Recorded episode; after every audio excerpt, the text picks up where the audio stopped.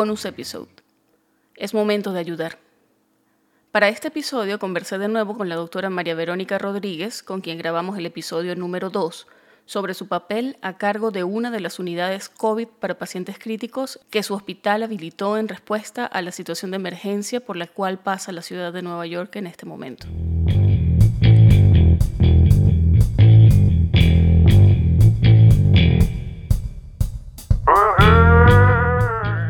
Escuchando Pluripotenciales, el podcast de la doctora Sheila Toro. Forma parte de una comunidad médica en la que se exalta cooperación en lugar de competencia y escucha voces auténticas que relatan historias de resiliencia, perseverancia y reinvención.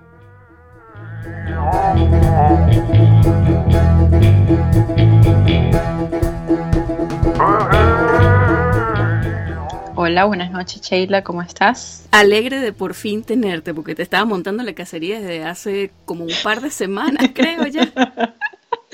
No, encantada de estar otra vez contigo en tu podcast, en circunstancias un poco distintas, pero bueno, mm. aquí estamos. Vida de médicos. Vida de médicos en tiempo de pandemia, Náhuara. Así es, en tiempo de COVID. Mira, vamos a empezar por el principio. ¿Cómo estás tú? ¿Cómo está tu familia? ¿Cómo están llevando esta situación? Así es. Bueno, este, yo estoy contenta de estar bien, estoy saludable. Em, no te miento, no ha sido nada fácil todas estas semanas desde que empezó toda esta pandemia. Mm, y estoy contenta de que mi familia también se encuentre bien. Todos están en Venezuela, em, eh, en cuarentena, en casa. Y bueno, aquí estoy yo trabajando cada día.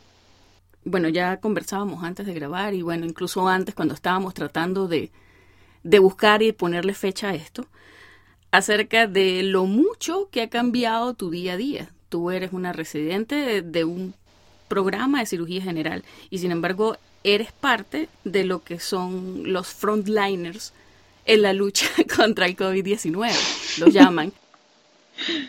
Increíble, sí. Entonces, Naguara, o sea, ¿cómo ha, cómo ha cambiado tu día a día? ¿Qué, qué ha pasado? ¿Cómo, ¿Cómo pasaste de una cosa a la otra? Porque, de nuevo, o sea, esto ya lo hemos dicho antes, es una situación rápidamente cambiante.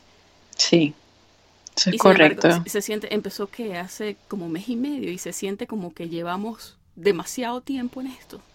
Así es, Sheila. Este, esto jamás en mi vida me imaginé que, que iba a ocurrir. Eh, yo era, como tú, como tú dices, una residente de cirugía general a punto de terminar mi, mi, segundo año de carrera.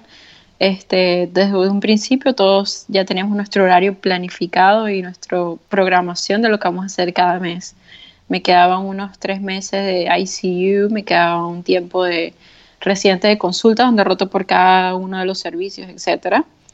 Pero eh, desde que ocurrió todo esto de la pandemia, de la noche a la mañana, todo se volteó. Se volteó en el sentido de que eh, mi, programa eh, de cirugía se reunió con todos nosotros eh, desde que empezó todo esto y dijo, bueno muchachos, este, lamentablemente este, sé que todos quisiéramos continuar trabajando en nuestro, lo que nos toca a cada uno, pero es momento de ayudar y es momento de, este, de hacer unos cambios. Y así pasó nuestros horarios pasaron de tener todo planificado de aquí hasta el terminar el año académico a un horario cambiante que prácticamente varía cada semana, eh, cada tres, cuatro días a veces.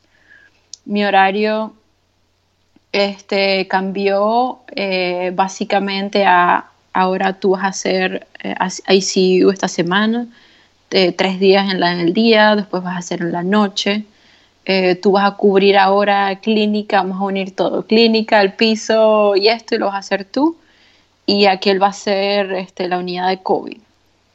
Entonces, bueno, así estamos ahorita, eh, todo cambió. Bueno, pero es que la situación es de nuevo algo sin precedentes. Mira, el 9 tengo entendido que tú comenzaste a estar a cargo de una unidad de COVID.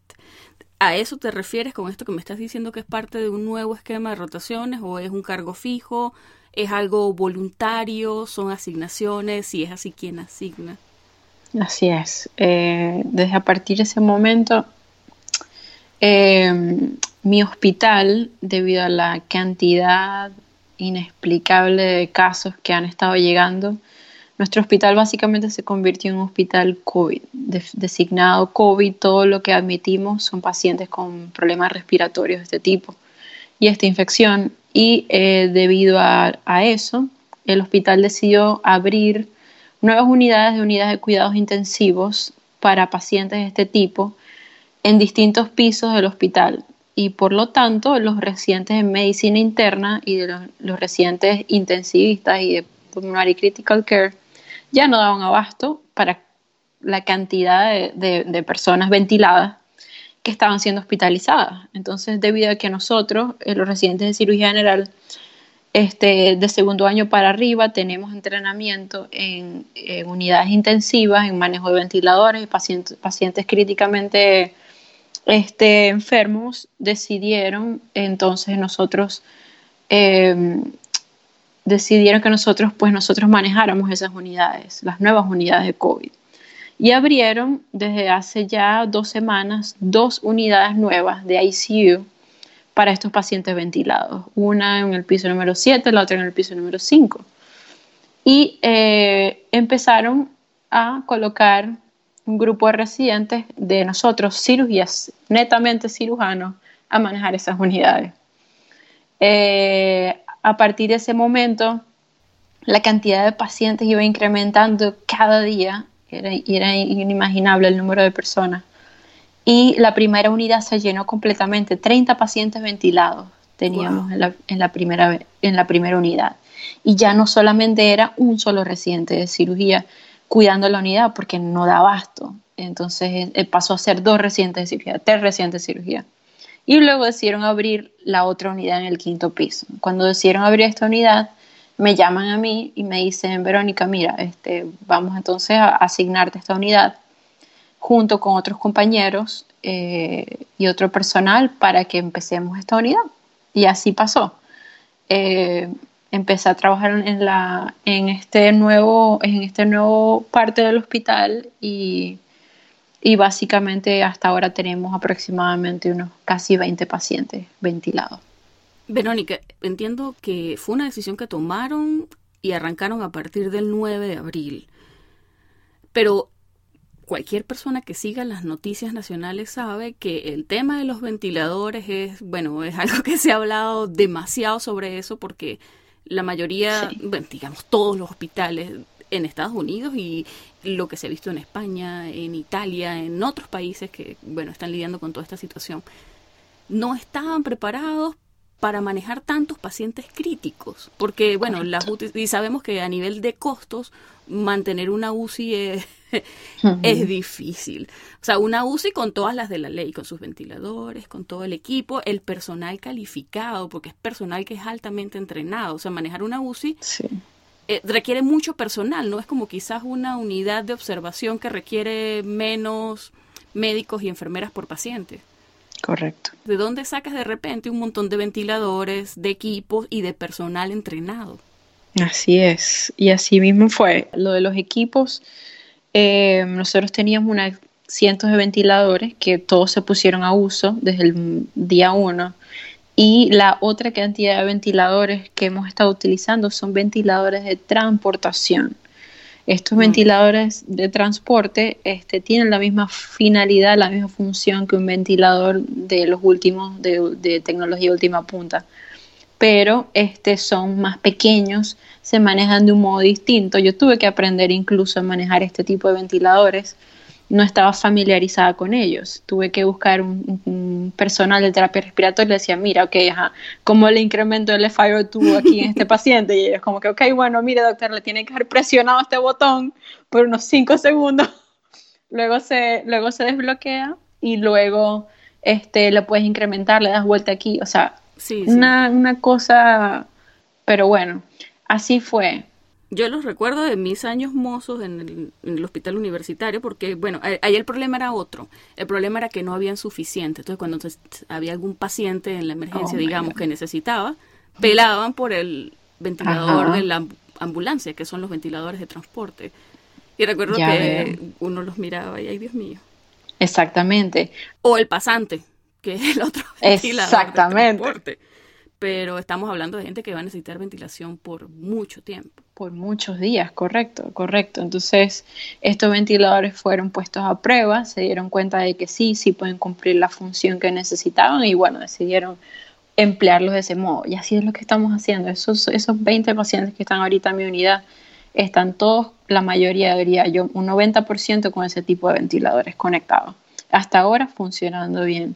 Hace unos días yo vi que tú en Instagram estaba, bueno, y en el grupo de médicos venezolanos estaban buscando neumointensivistas para ver si probaban o podían, no sé, supongo que darle luz verde a utilizar equipos para BIPAP como ventiladores. ¿En qué paró eso? Soy privilegiada de poder conocer este grupo de amigos que viven todos en Nueva York, eh, la mayoría, y todos en conjunto estaban intentando buscar una manera de suplementar esta escasez de ventiladores mecánicos que hay en el país. Así que este, eh, se crear, hay un inventor que creó una serie de eh, modificaciones básicas que se le podían hacer a una máquina de BiPAP, que son las máquinas que usualmente utilizan todos esos pacientes con, con apnea del sueño, con otros problemas eh, respiratorios crónicos que están en su casa. Y muchas veces ni siquiera los utilizan y pues él tuvo la idea de hacerle modificaciones, crear un dispositivo, eh, añadírselo a la máquina de BiPAP para poder crear de esta manera un ventilador mecánico. Así como él, han salido muchos, este, muchos inventores eh, a lo largo de los Estados Unidos con ideas similares y todas estas ideas están siendo evaluadas por el FDA, para poder emplearse lo más pronto posible. Entonces, todas esas cosas están caminando poco a poco, pero están caminando. Bueno, al menos hay gente trabajando en eso, así que punto positivo. Exactamente. Mira, quería preguntarte, en esa unidad de COVID en la que estás, ¿qué características tienen los pacientes que se manejan? Sí, mira, te puedo decir, Sheila, que hay pacientes que son totalmente sanos, que no tenían ningún tipo de comorbilidades antes de ingresar al hospital, como hay pacientes con grandes comorbilidades como obesidad, problemas cardiovasculares, y respiratorios que le añaden peso a su, a su patología de, COVID. Está, hay personas jóvenes como tú y como yo, hay personas este, en los extremos de la edad, hay niños enfermos, hay embarazadas enfermas. Y este, hubo un punto donde incluso nosotros, porque tú misma te, debes imaginar, nosotros teníamos pacientes de todo tipo antes de, esta pandemia Teníamos pacientes de cirugía, teníamos pacientes de obstetricia, de todo. Y eh, muchos de esos pacientes, eh, antes de la transición, donde tuvimos que evacuar a la mayoría de estas personas donde pudiésemos, muchas de esas personas quedaron infectadas también. Así que este, con menos severidad que los que estamos recibiendo desde afuera, pero ellos también fueron infectados. ¿Y qué criterios usan para ingresar a los pacientes en ese tipo de unidades? Tenemos diferentes áreas en el hospital. Hay áreas donde hay pacientes que están no ventilados y hay pacientes donde están ventilados. Hay unos donde eh, son, tienen patologías más severas, aquellos que tienen muchas comorbilidades van directo a las unidades de MICU o cuidados intensivos de medicina, directamente con los especialistas en en cuidado crítico pulmonar y hay otros que van a unidades ventiladas como las de nosotros. Entonces, la mayoría, yo diría más del 90% de los pacientes que yo recibo en unidad vienen intubados, eh, vienen sedados, este, la mayoría tienen, manejamos pacientes con, eh, para el que conoce ventiladores con, un PIP de 20 y un FiO2 de 100%, donde te, te enfrentas con, un reto de cómo bajas esos requerimientos ventilatorios en esta persona. Es un, es un reto grandísimo. Eh, vienen muy enfermos. Lo más cumbre es que nosotros somos, como sabes, residentes de cirugía general y hemos visto un incremento en la cantidad de consultas de emergencia que hemos tenido a lo largo de todo el hospital en pacientes con barotrauma. Entonces, ahí eh, lamentablemente los pacientes necesitan ese tipo de soporte ventilatorio y la, única manera de que los mantienes vivos es con esa cantidad tan elevada de, ventilación mecánica, 100% de FiO2, este, PIPO 20, PIPO 18. Entonces, ¿qué pasa? Barotrauma como resultado. Y inmediatamente las consultas que obtenemos es eh, neumotórax espontáneo, necesitamos que vengas y pongas un tubo de tórax. Entonces, hubo una guardia donde pasé todas las 12 horas del shift, de arriba corriendo de un piso a otro, de pacientes que necesitaban tubos de tórax por neumotórax espontáneo. Uy. Exactamente. ¿Y cuál es el perfil del personal de salud que trabaja en ese tipo de unidades? Porque tú ya mencionaste, o sea, hay residentes de cirugía general, me contabas antes que hay incluso profesionales militares, o sea, que ha llegado gente con un background muy, muy diferente. Sí, son unidades diversas en este momento, son unidades muy versátiles. Em, hemos sido bendecidos de que ha llegado una cantidad inmensa de voluntarios y de gente de la Fuerza Aérea, más que todo, eh, hace una semana. Llegaron, eh, los hospedaron en un hotel, vienen todos los días en, un, en, unos shuttles o unos buses que los traen todos los días a trabajar. Este, en mi unidad tengo enfermeras de todas, las, de todas partes de Estados Unidos, de Colorado, de Texas, de Pensilvania, de, todos los lugares y con diferentes backgrounds. Muchos son enfermeras de ICU, otras son enfermeras normales. En estos días me eh, trabajé con una enfermera este, que es una enfermera registrada, ella es especialista en medicina interna y trabaja como hospitalista en Texas, en Houston, y tuve el, honor de trabajar con ella. Eh, ella me dijo, bueno, mira, yo lo que hago es esto, pero como se necesitaban enfermeras como tal de ICU, pues yo estoy capacitada para hacer eso también, yo firmé y me voluntaría esto, pues, y ahí estaba ella haciendo un trabajo excepcional. Hay gente que ha venido, este, eh, son asistentes médicos, PAs, de diferentes especialidades. Tengo ahorita en mi unidad un PA de orthopedics, de ortopedia, tengo una que es de plástica y es, cómico, el primer día ellos, ellos me llegan y me dicen, mira, mire doctor, yo soy de, yo soy de ortopedia, pero sabes, yo sé sacar sangre, yo sé, ¿me entiendes? Este, no sé, organizar esto, aquello. Y así han estado. Esos son el tipo de ayudas que necesitamos nos ayudan, las enfermeras están tan abrumadas por la cantidad de pacientes que hay, la cantidad de, trabajo, de administración de medicamentos y de cuidados específicos a esos pacientes, que no pueden hacer las otras pequeñas cosas de su trabajo. Entonces todas estas personas han ayudado a descargar un poco e, ese, ese labor. Entonces ellos van, los 20 pacientes agarran y les, y les sacan la sangre, otros hacen los ABG, este, otros agarran y los ayudan, los hemos enseñado a succionar a los pacientes a través del tubo endotraqueal, este, como las terapias respiratorias, como que esa era su función. Y así hemos aprendido, todos hemos aprendido nuevas cosas. Este, y bueno, en estos días eh, sorprendí en, medio de la madrugada, a las 2 de la mañana, se me aparece una residente obstetricia y me dice, este, mira, vale, yo soy residente de obstetricia, pero yo estoy aquí para ayudar. Y yo, bienvenida. Por favor, tome, un, tome una aguja y, una inyectadora y empecemos a sacar los laboratorios de toda esta gente. Y así hemos hecho.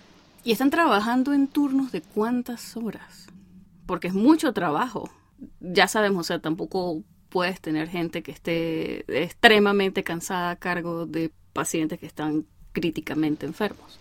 Correcto de, por eso mismo, por eso que tú acabas de decir, nos han limitado a trabajar 12 horas corridas de turnos de 12 horas. Este, ya, por ejemplo, las guardias de 24 horas no las estamos haciendo, estamos haciendo solo 24 horas cuando este, son guardias de cirugía, porque todavía nosotros eh, eh, hacemos guardias de cirugía y tenemos nuestros pacientes quirúrgicos también los que son de pura, pura emergencia o trauma, que no se pueden deferir a otros hospitales, pues nosotros los atendemos.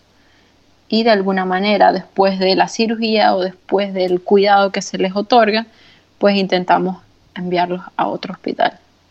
Es que debe ser toda la logística supremamente complicada. O sea, el hecho de que ya estén designados como hospitales, digamos, exclusivamente para tratar COVID, digamos que debería en teoría hacerlo un poco más fácil, pero si todavía están manejando pacientes de emergencia que no son COVID, pues tienen que separar el flujo de pacientes para que, bueno, no haya contagio de los que no están enfermos, bueno, de los que no tienen COVID. Entonces, ¿cómo están manejando ese flujo? Sí, mira, todo eso ha sido, la primera semana fue un caos, no te voy a mentir. Este, ya que han, evolucionado a partir de los días, ha estado un poco mejor. Y, y de verdad que todo el mundo ha intentado hacer un trabajo excepcional y, este, en el hospital con respecto a eso. Hay en la emergencia, debido a la cantidad de pacientes COVID que hay, han utilizado partes o áreas de la emergencia para mantener pacientes ventilados allí como una ICU. Es como una unidad de transición. Cuando se abre una cama o cuando se abre un espacio para ellos en las unidades hospitalarias de, los pisos, pues se suben y se transportan esos pacientes. Este, el área de la emergencia, que era usualmente donde veías todos los pacientes, medicina interna, pediatría, cirugía, etcétera, ortopedia, ya eh, solamente de COVID.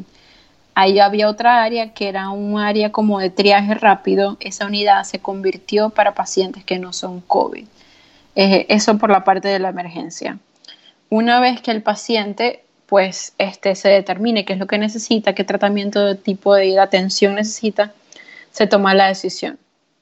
Bien sea el paciente está estable, por ejemplo, un paciente quirúrgico está estable, pero necesita eh, bien sea cuidados quirúrgicos de observación o cirugía de emergencia, pero el paciente está estable, entonces eh, decidimos buscar, llamar a hospitales del área de Nueva York, usualmente en Manhattan, hospitales que no estén tan abarrotados de gente de COVID, a ver qué cirujano puede este, aceptar a esos pacientes y los deferimos.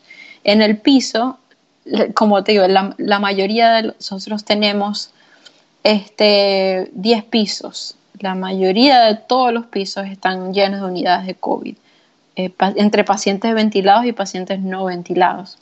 Así que como unidad como tal de pacientes que no tienen este tipo de patologías respiratorias son muy pocas.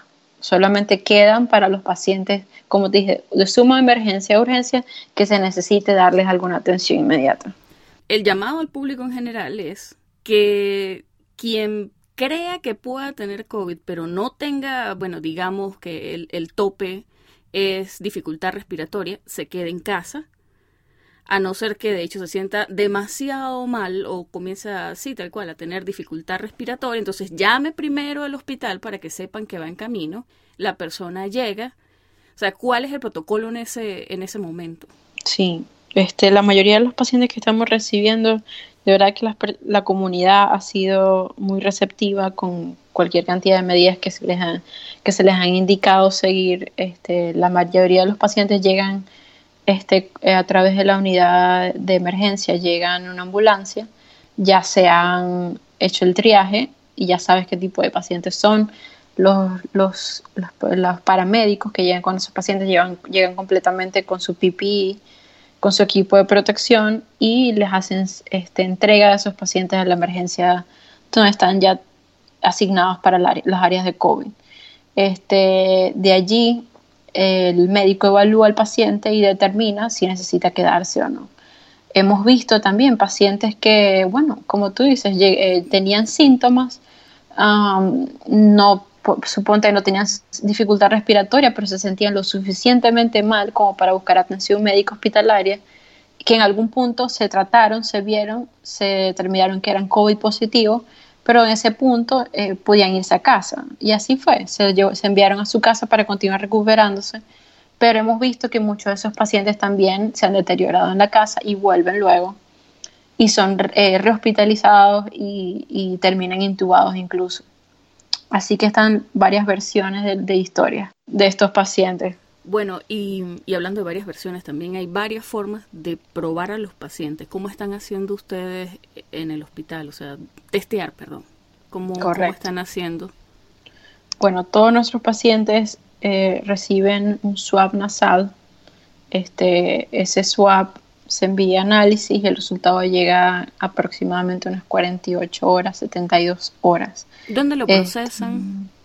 Eh, en algún punto estábamos enviando esos, esos, eh, esas muestras a, otros, a otro hospital afuera de nuestra red, pero a medida que eh, iba evolucionando la situación, hay algunos de esos exámenes que se están procesando en nuestro hospital directamente. ¿Estamos hablando de RT-PCR o de algún otro tipo de prueba?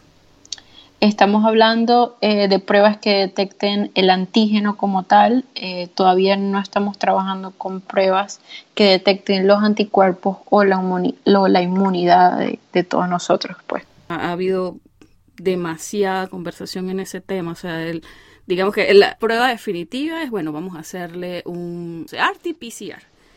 Eh, pero sé que la FDA dio luz verde para que algunas pruebas serológicas se pudieran usar sin que hayan sido, ¿sabes? Sin que hayan pasado por los canales regulares por las que siempre pasan este tipo de pruebas. Entonces sé que hay varias compañías que estaban haciendo y desarrollando, pero no sé hasta qué punto se están implementando y no sé hasta qué punto si los hospitales de hecho las están haciendo. Por ahora en mi hospital todavía no hemos usado ese tipo de pruebas, pero sé que este, se están aprobando y te aseguro que pronto las vamos a empezar a utilizar. Mira, y hablando de, cosas medio experimentales, también se están haciendo muchas cosas muy diferentes en, distintas ciudades, distintos hospitales, en cuanto al tratamiento. Entonces, más o menos cómo están manejando ustedes esos pacientes que están, bueno, ya, ya dijimos críticamente enfermos, están bajo ventilación mecánica. O sea, que son pacientes en quienes se usan algunas cosas que quizás no se usan en un paciente que no está en esa situación. Correcto, correcto.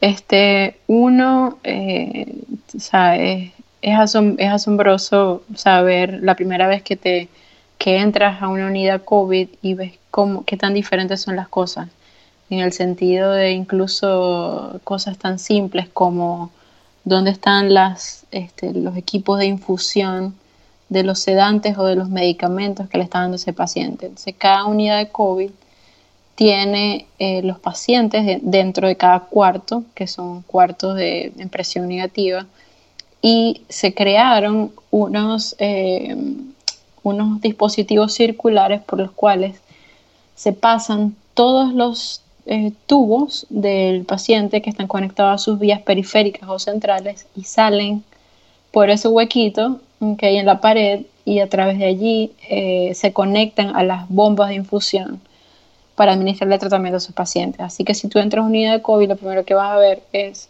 todos esos, esos parales de infusión fuera de los cuartos donde las enfermeras manejan manualmente eh, incrementar o, disminuir el tipo de medicamento que se le está dando al paciente. O sea, no están dentro del cuarto donde está presión negativa, está fuera del infusor. Okay. Para, para limitar de alguna manera el contacto este, directo con todos los pacientes tan frecuente con respecto al tratamiento, la mayoría de nuestros pacientes reciben un combo de antibióticos eh, que se les da a todos ellos, ya que se ha demostrado que tiene cierta eh, utilidad, sobre todo porque esos pacientes hemos visto que vienen con la patología viral, pero también muchos de ellos vienen sobreinfectados con alguna patología bacteriana.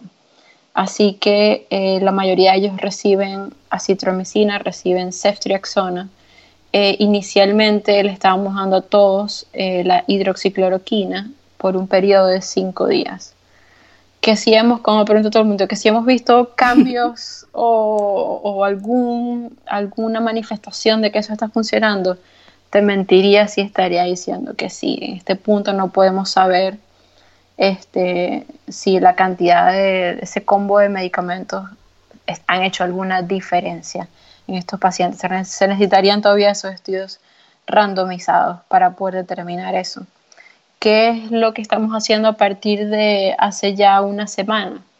Se determinó que aquellos pacientes con el dímero D eh, por encima de 3.000 y que em, veamos que tengan un incremento eh, a partir de, de 7.000 o 10.000, están, estamos, los estamos anticoagulando terapéuticamente. Eh, nos estamos dando cuenta de que obviamente el COVID se relaciona con una respuesta antifosfolipídica que eh, conlleva a la hipercoagulación generalizada y es lo que no podemos parar. Entonces la, eh, la manera que hemos empleado y como han salido en varios estudios que se han publicado, observacionales, que anticoagular a estos pacientes de manera terapéutica, pues a algunos resultados. Y bueno, solo empezamos a emplear hace una semana. Tengo entendido que hay hospitales en Nueva York que están usando plasma covalente. Hay muchísimos lugares que están llamando a personas que ya se recuperaron de la infección a donar, precisamente para usar ese plasma, bueno, en investigación y en terapéutica.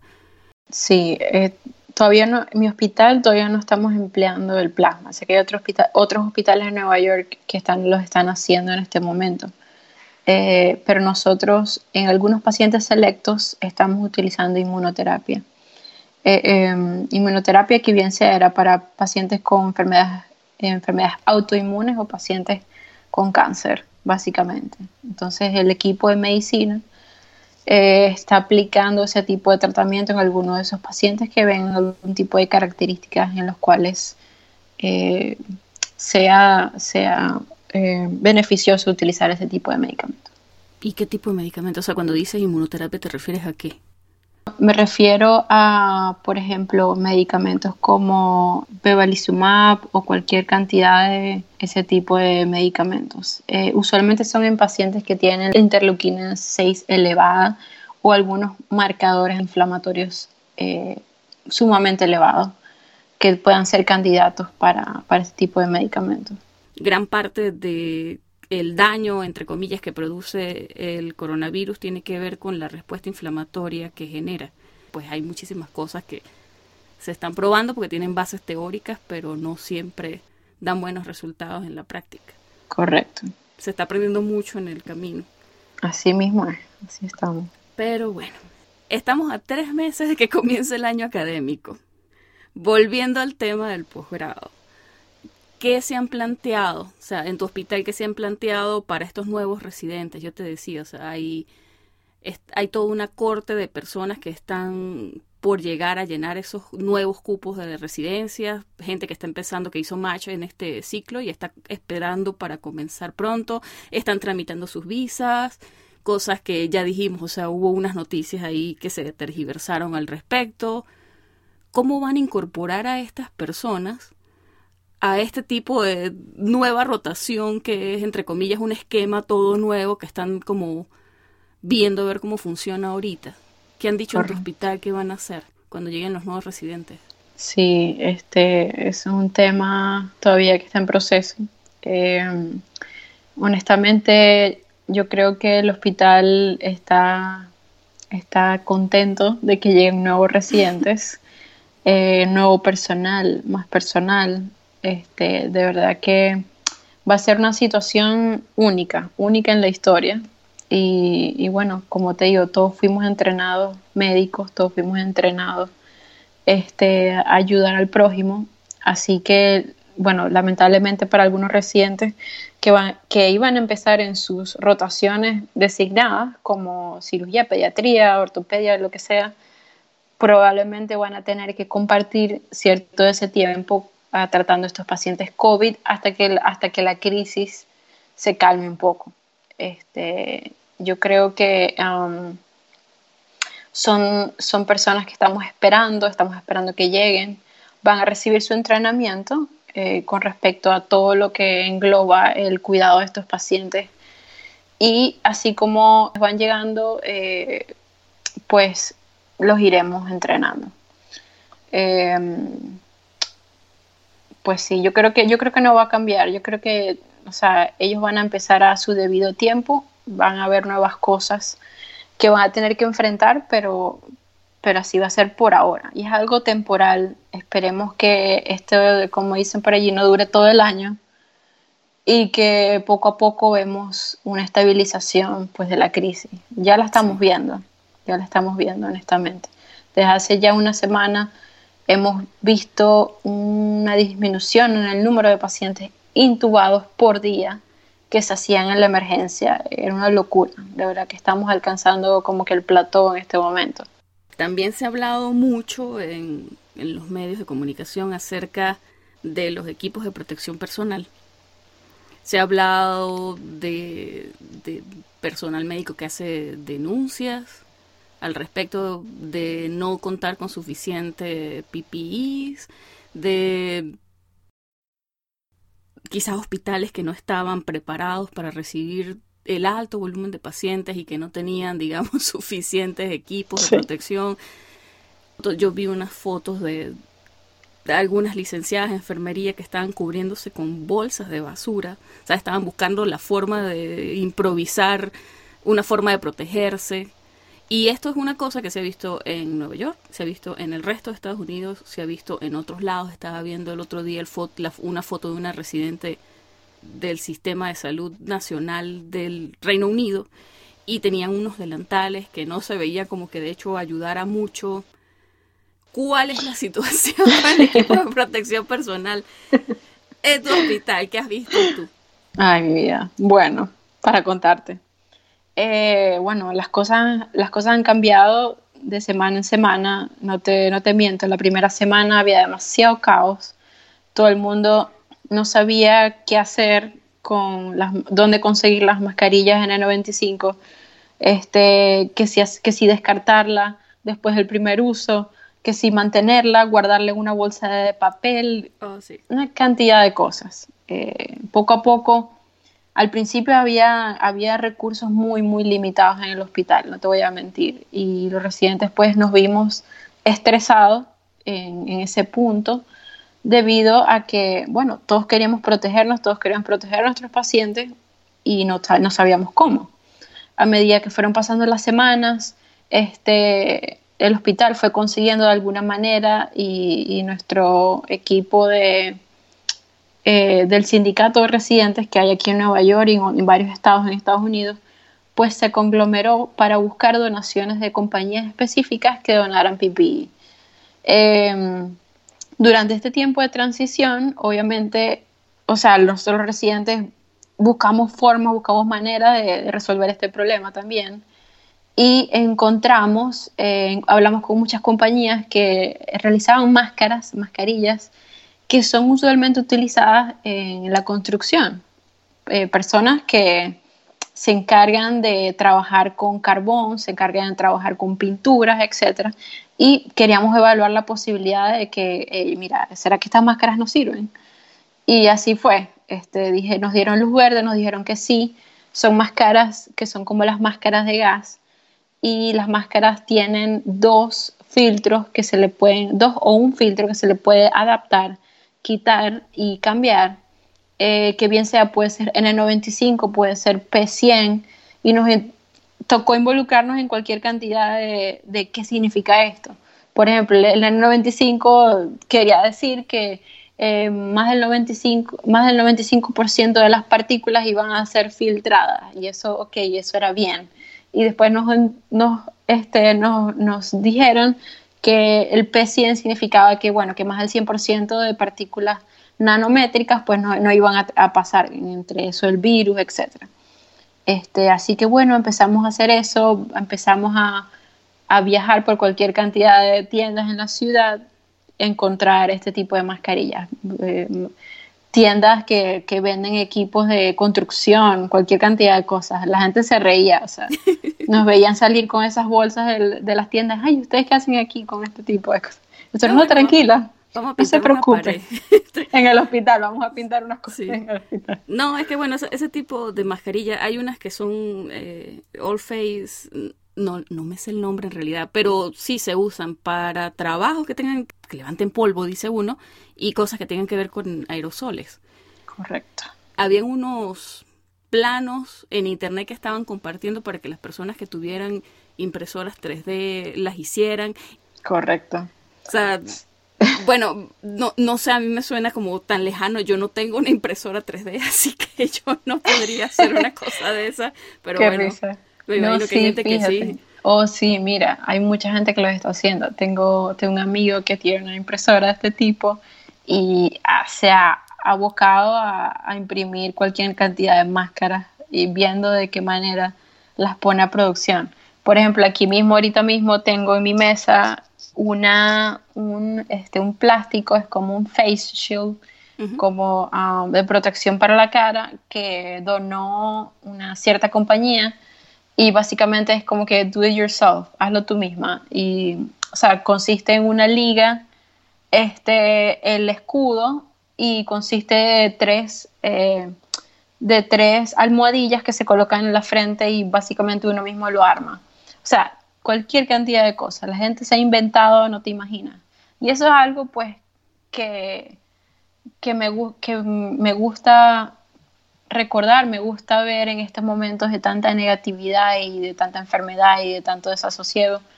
Es esto, pues, las personas en Nueva York y en cualquier cantidad de partes del mundo se ha abocado a ayudar, a ayudar de la mejor manera en que pueden. Mira, hay, hay compañías que se encargan de alimentarnos todos los días. A las 6 de la tarde van y nos, y nos envían comidas que alimentan a, todos los residentes del hospital. Es, es increíble, ¿verdad? Que me siento sumamente agradecida. Sí, hay muchísimas compañías que están haciendo lo mismo y se están abocando a ayudar, aquí, así que bueno, digamos que hay que ver, como tú dices, lo positivo dentro de todo lo malo. Y ya se sabe que esta semana supuestamente el plató. Sí, el, el, el plató que estamos esperando todos. Sí, pero también eso tiene un lado que puede ser desafiante y es que se puede tener la percepción de que quizás como estamos alcanzando un plató, es el momento de decir, bueno, vamos a reabrir los negocios, entonces creo que hay que ser un poquito cautelosos en ese sentido. Correcto. ¿Tú qué opinas? Porque básicamente todo este tema de esta, este tipo de conductas de, hacer cuarentenas, es básicamente todo eso es eh, para mantener, para aplanar la curva epidemiológica. Todos hemos escuchado muchísimo eso. Entonces, en el momento en el que estas medidas se levanten, va a volver a, repuntar el número de casos. Entonces, hay, sí, hay expertos que, que hablan de que quizás vayan a ser necesarias cuarentenas intermitentes en los próximos dos años. Eso suena...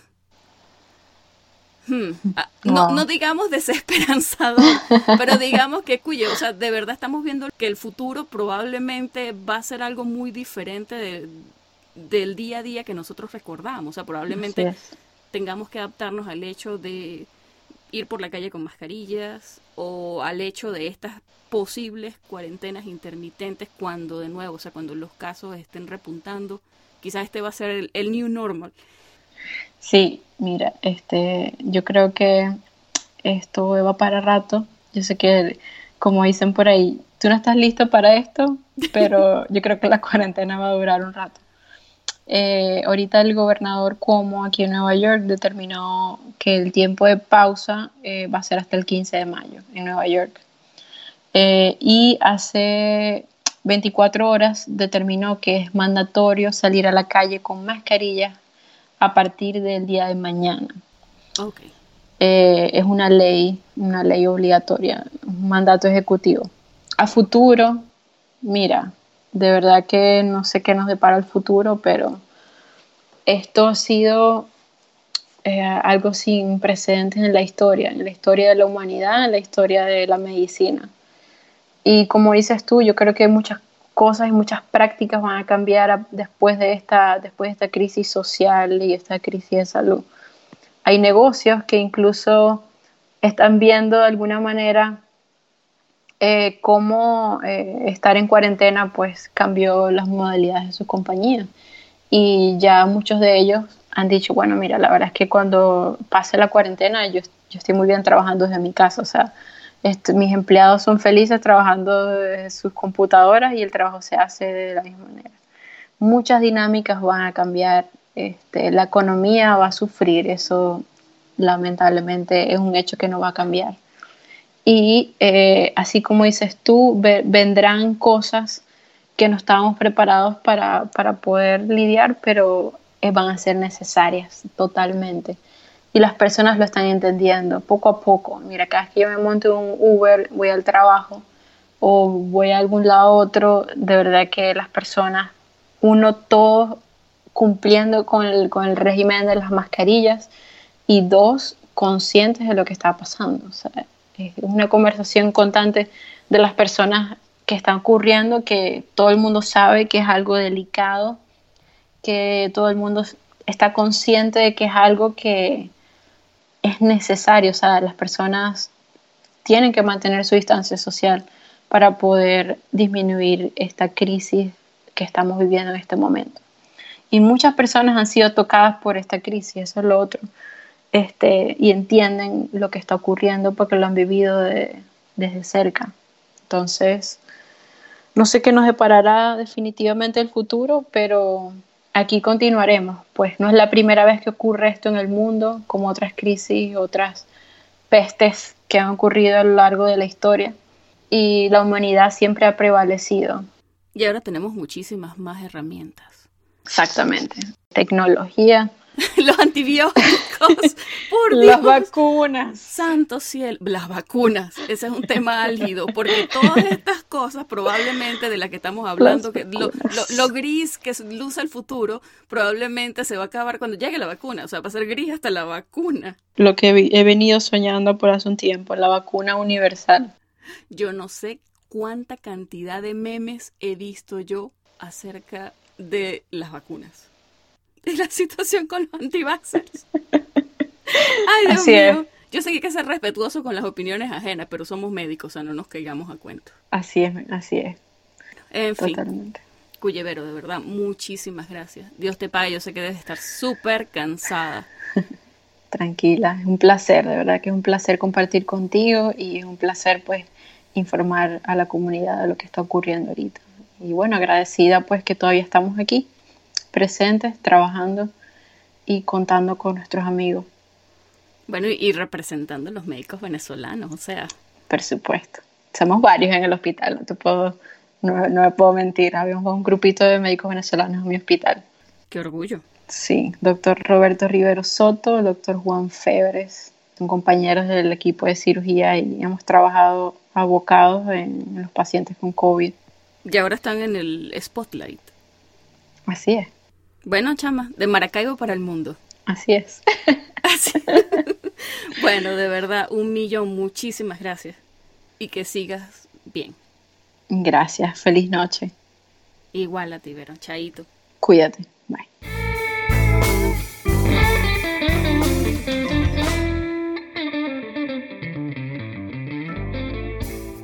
Esta fue la conversación que sostuve con la doctora María Verónica Rodríguez desde New York.